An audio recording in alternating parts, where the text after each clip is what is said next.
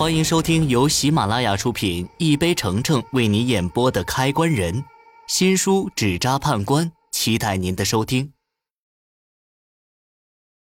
第八十八集，那天他帮尸体拉线时，闻到了这种特殊的香味儿，当时就有些害怕，因为冥香这种毒，只有在阴行里专门修炼邪术的人才会炼制。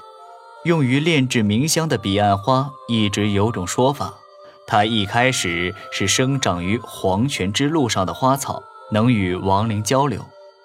根据这个说法，民间修炼邪术的邪士们就开始研究起这种花草。终于，他们找到了这种花草特殊的地方，就是彼岸花能靠吸收阴气长大，能吸收阴气长大的东西，多多少少。都带着邪性，这些邪士就利用彼岸花的邪性，再通过自身的邪术，将这种花炼制成了冥香这种毒药。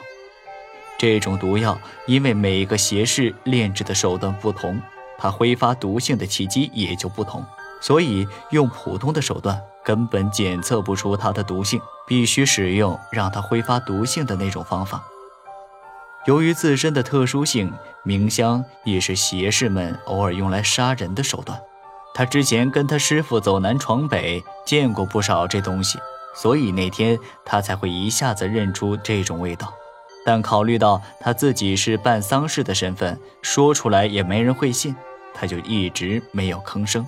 但我知道，他虽然没说，但是他心里那关过不去呀，因为。白建军毕竟是他的贵人。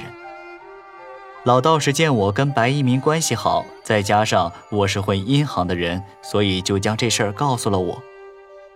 听完他的话，我的心里说不上是什么滋味绕来绕去，没想到白家兄弟俩还是因为中毒死的。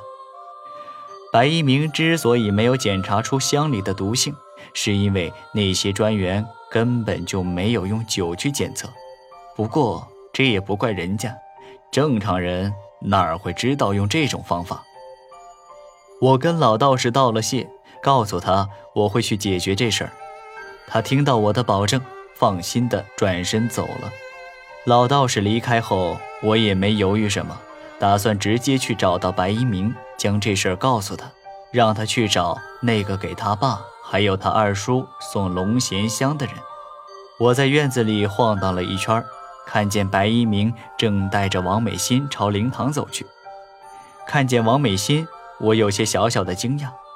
之前给白建民办丧事的时候，我记得这两人的关系可不好。没想到现在王美心竟然还能不计前嫌的来给白建军上香。我跟着他们走进灵堂，想着等王美心上完香，再把白一鸣喊走。王美心慢悠悠地走到香炉那里，拿起一根清香点燃，随后又对棺材拜了一下，将香插在了香炉里。香插上后，本来一切看着都很正常，可突然，整个灵堂的温度瞬间降了下来，紧接着。王美心刚才插进去的那炷香灭了，这就是说明白建军不收王美心的香。难道是因为白建军还记得跟王美心的矛盾吗？别愣着，快让王婶跟你二叔说点好话。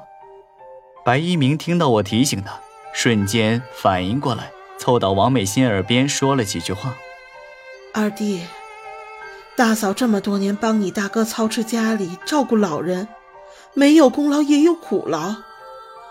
你对大嫂有什么埋怨？大嫂今天跟你道个歉，你就原谅大嫂吧。王美心说完，那香立马燃了起来，只是燃烧的速度很快，就像收香的人在发怒一般。这可不是什么好兆头，而是死者被触怒了。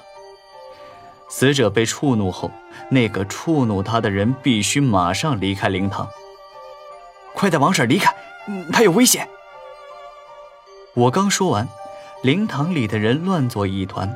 白一鸣还没来得及拉着他妈跑出去，王美心已经倒在地上抽搐起来，嘴里还不断的吐出白沫。本集已播讲完毕。